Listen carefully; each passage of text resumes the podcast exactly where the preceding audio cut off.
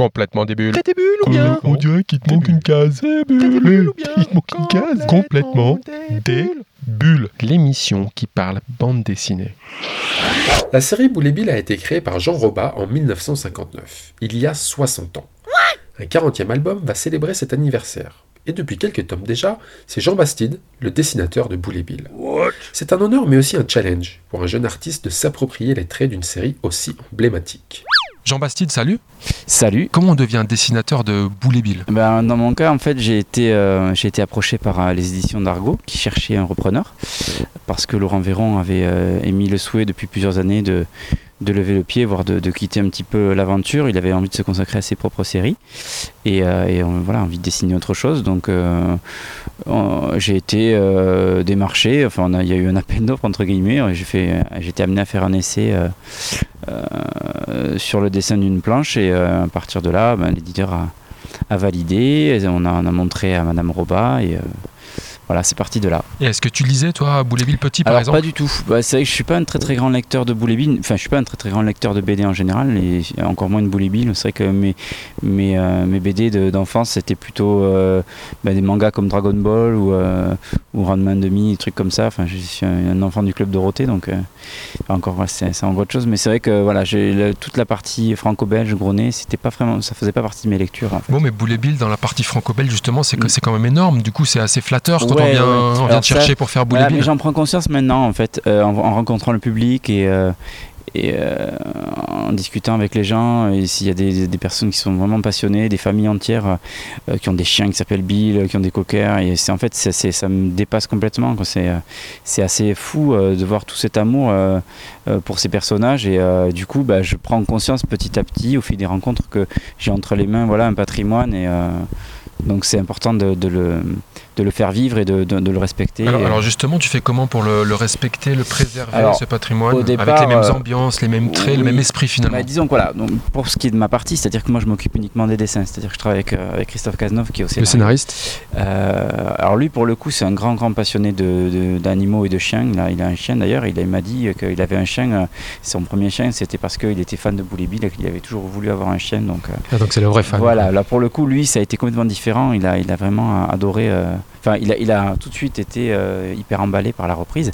Et euh, moi, de mon côté, c'était plus au départ euh, un questionnement d'un point de vue technique, savoir comment j'allais pouvoir me, me confronter à, à cette œuvre, parce que voilà, c'est quand même un dessin qui, qui donne l'illusion d'être assez simple et simpliste, alors que pas du tout. C'est quand même, euh, il y, a, y a énormément de codes. C'est, euh, je dis souvent, voilà, c'est, enfin, je, je crois que c'est, euh, c'est Conrad qui disait quand il a repris Astérix que il n'y a, rien de plus facile que de louper un brin d'herbe. En fait, tout est codé, tout est, est vraiment verrouillé et, et, doit, doit être solide. Donc voilà, au départ, les, les problématiques ont été plus d'ordre technique et petit à petit. Et là, comment tu fais? Ça veut dire tu, Voilà. tu travailles, tu on- on m'a- On t'entraînes? m'a fourni des, des planches de, de bon pas des originaux, mais des, des, scans euh, de bonne définition, et puis euh, en comparant petit à petit, en fonctionnant, euh, voilà, avec toujours des pages à côté, on, on essaye toujours de, de s'améliorer en essayant de comparer point par point, qu'est-ce qui voilà, qu'est-ce qu'on retrouve pas encore dans le dessin, qu'est-ce qui manque euh, dans- comme, euh, comme euh, façon de faire cette- telle ou telle chose, et puis petit à petit, voilà. On, Et là maintenant, tu sens que tu as tout ça en main ou Oui, ça- mais ça progresse en fait d'album en album.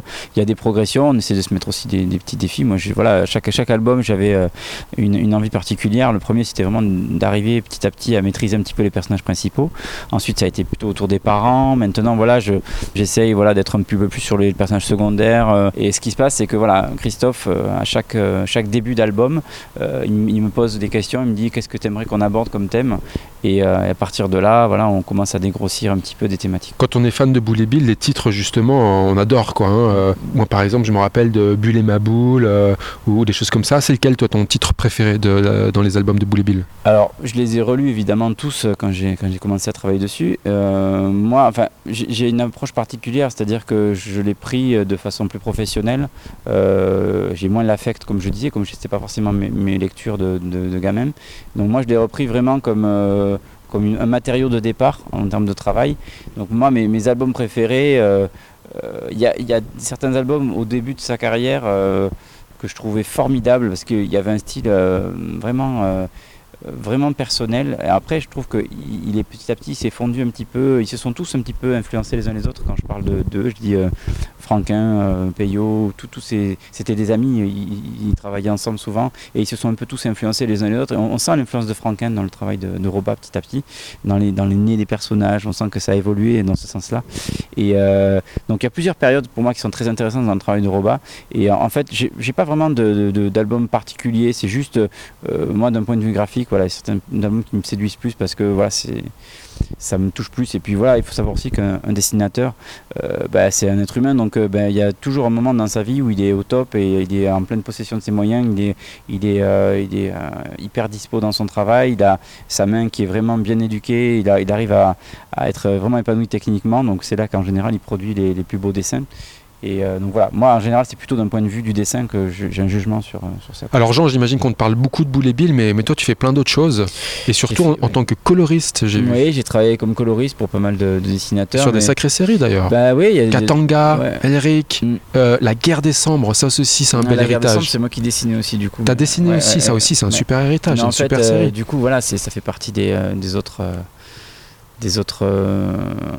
comment dirais-je de mes autres centres euh, d'intérêt. Euh, en fait, j'aime bien dessiner un peu tout. En fait, je suis pas forcément cantonné à un certain style et euh, j'aime bien la couleur aussi. Même si pour moi la couleur c'est quand même quelque chose d'assez secondaire. Enfin, c'est un autre métier quoi. Alors parle-nous un peu de ce métier. ça ben, veut dire quoi faire la couleur d'une C'est intéressant parce que c'est à, un certain moment de ma carrière, j'ai eu un petit creux de vague au niveau de, ma carrière de dessinateur et du coup pour pour ben, pour avoir un salaire à la fin du mois, il a fallu que je trouve des solutions et le fait de faire de la couleur, ça en était une parce que c'est, euh, c'est, euh, ça me permettait voilà, de, bah, d'avoir du boulot tout simplement. Donc c'est un métier, euh, il faut en parler parce qu'on n'en parle pas assez. C'est un métier qui est quand même assez déprécié dans le milieu et, et, c'est, c'est navrant parce que c'est, pour moi c'est, essentiel, une bonne mise en couleur.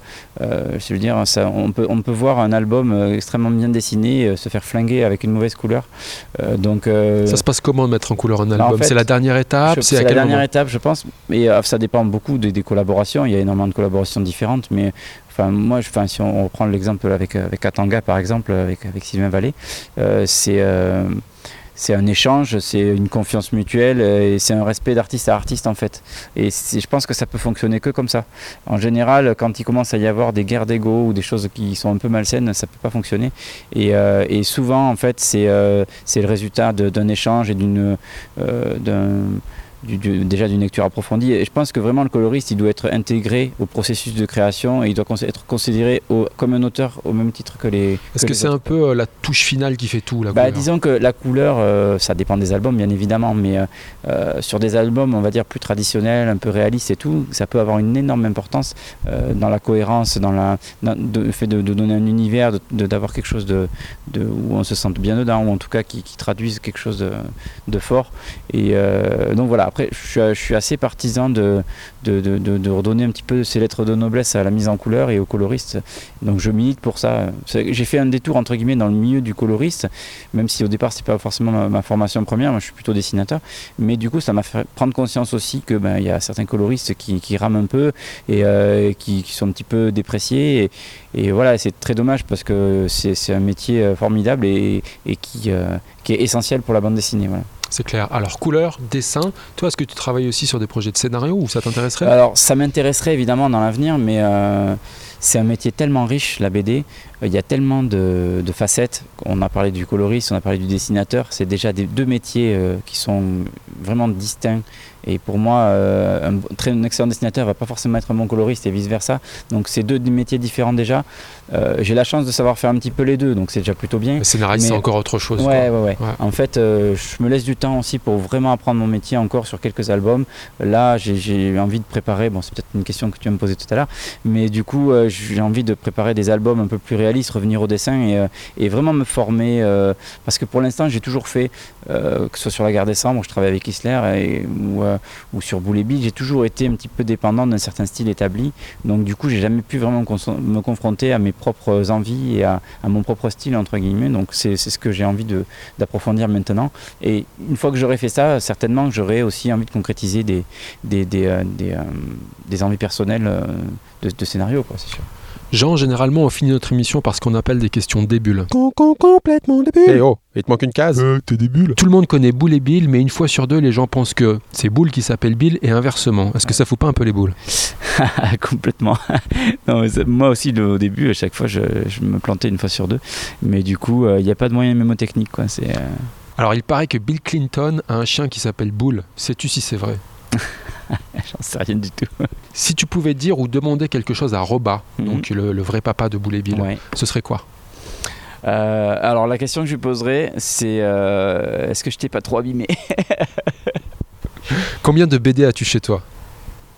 Euh, Quelques-unes, mais je suis pas un grand, grand collectionneur. Je dois avoir une cinquantaine de BD. Ah, c'est pas beaucoup. Ouais. Et où est-ce que tu aimes les lire, les BD Euh, si je te dis aux toilettes, non. non, non Il y en a beaucoup qui le disent. hein. Sur ton lit tranquille. Ouais, ouais.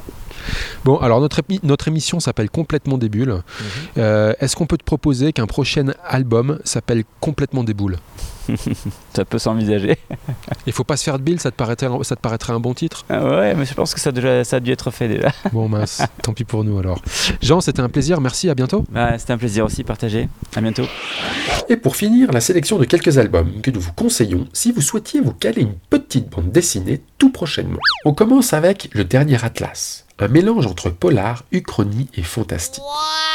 L'histoire se déroule de nos jours et commence dans la pègre nantaise où des caïds de la région montent les échelons mafieux après avoir mis en place un business de machine à sous dans les cafés. Côté uchronie, on se rend compte dans ce premier tome que l'histoire d'après-guerre est un peu revisitée. La France a fait usage d'immenses robots pour aider sa reconstruction. Ces robots étaient construits à Saint-Nazaire et s'appelaient les Atlas. Mais voilà, l'un d'entre eux a causé un accident nucléaire en Algérie, ce qui n'a semblerait-il pas arrangé les relations dans la région. Pour la partie fantastique, eh bien il se passe des choses paranormales, justement dans la zone de l'incident nucléaire. Et les signes sont de plus en plus inquiétants. Dans ce premier tome, l'ambiance et les protagonistes s'installent pour faire le lien entre les principaux personnages qui à première vue n'ont rien à faire ensemble, mais devraient bientôt s'unir pour combattre un ennemi commun. La série est prévue en trois tomes de 200 pages chacun, et cinq auteurs différents ont travaillé sur le dernier atlas. C'est aux éditions d'Argo. On continue avec Le Dieu vagabond. C'est l'histoire d'Eustis, un satyre qui faisait partie de la cour de Dionysos. Mais après avoir cédé à trop de tentations, il est maudit des dieux et se retrouve à partager le monde des humains. Il s'est établi dans un champ de tournesol où, comme tous les satyres, il s'occupe à boire du bon vin, chanter et sentir l'herbe pousser sous ses pieds. Il vit comme un SDF, mais aide quelques humains en faisant le devin ou en remettant des prostituées sur le droit chemin. Puis, aspirant à retrouver sa vie d'antan, il part en quête de son monde perdu. En chemin, il croisera des vivants, des morts, des dieux déchus, des invisibles et même Vincent Van Gogh. Tous semblent avoir une quête commune, trouver des réponses et accomplir leur destinée. Une histoire qui passe d'un monde à l'autre et où se croisent des dieux, des humains et des fantômes. On y découvre que les dieux, eux aussi, peuvent avoir des hauts et des bas, et qu'il vaut mieux pour les mortels de se tenir à distance des affaires divines. C'est Fabrizio Dori au dessin et au scénario, et c'est aux éditions Sarbacane. On continue avec Walter Applejack, l'apprenti cowboy. Le petit Walter vient faire son stage dans la petite ville de Dirty Old Town. Plutôt cultivé et de bonne constitution, il souhaite devenir un vrai cowboy. Et son maître de stage, le shérif Billy, va lui apprendre les principaux codes du Far West en 10 leçons. Combat en duel, respect des dames, discussion de saloon et attaque de diligence, Walter va découvrir la vie de cowboy en mode dirty. Avec l'innocence du jeune stagiaire plein de bonne volonté, il tentera bien de réagir face aux idiots de cette petite ville, ou lorsque son maître de stage traite les Indiens de bougnou la plume. Mais il semblerait que tout ce petit monde est sombré dans l'absurde, et c'est bien drôle. Ce personnage, apparu dans le magazine Spirou, voit ses histoires réunies dans un premier album, qui ne sera certainement pas le dernier. C'est Fabrice R au dessin et Fab Caro au scénario, et c'est chez Dupuis. Et dans notre sélection album alternatif, voici Ada. L'histoire se passe à Vienne en 1917. Ada vit seule avec son père dans une maison à la campagne. Sa mère les a laissés, elle a préféré les quitter et partir avec un autre. Ada est une jeune fille sensible. Elle aime la peinture et la nature. Mais la vie est dure. Elle fait son possible pour aider son père, un homme rustre et résigné, qui n'a aucune envie que sa fille ne s'émancipe. No. Ada a pourtant soif de vie et de ville. Elle devra fuir sa campagne et son père, simplement pour vivre sa vie, et quoi qu'il en coûte. Un album mélancolique, esthétique et graphique, où le dessin prend le dessus pour nourrir une atmosphère tantôt oppressante, tantôt légère. C'est de Barbara Baldi aux éditions ici même. Voilà, voilà. Alors, bonne lecture. Et comme on dit dans l'émission, les bulles, il n'y en a pas que dans le champagne, mais aussi plein les BD. Et le 9e art, lui, se consomme sans modération. Alors, soyez des bulles. Yeah. Complètement des bulles. T'as des bulles ou bien On dirait qu'il te manque une case. Des bulles ou bien Il te manque une case. Complètement des bulles.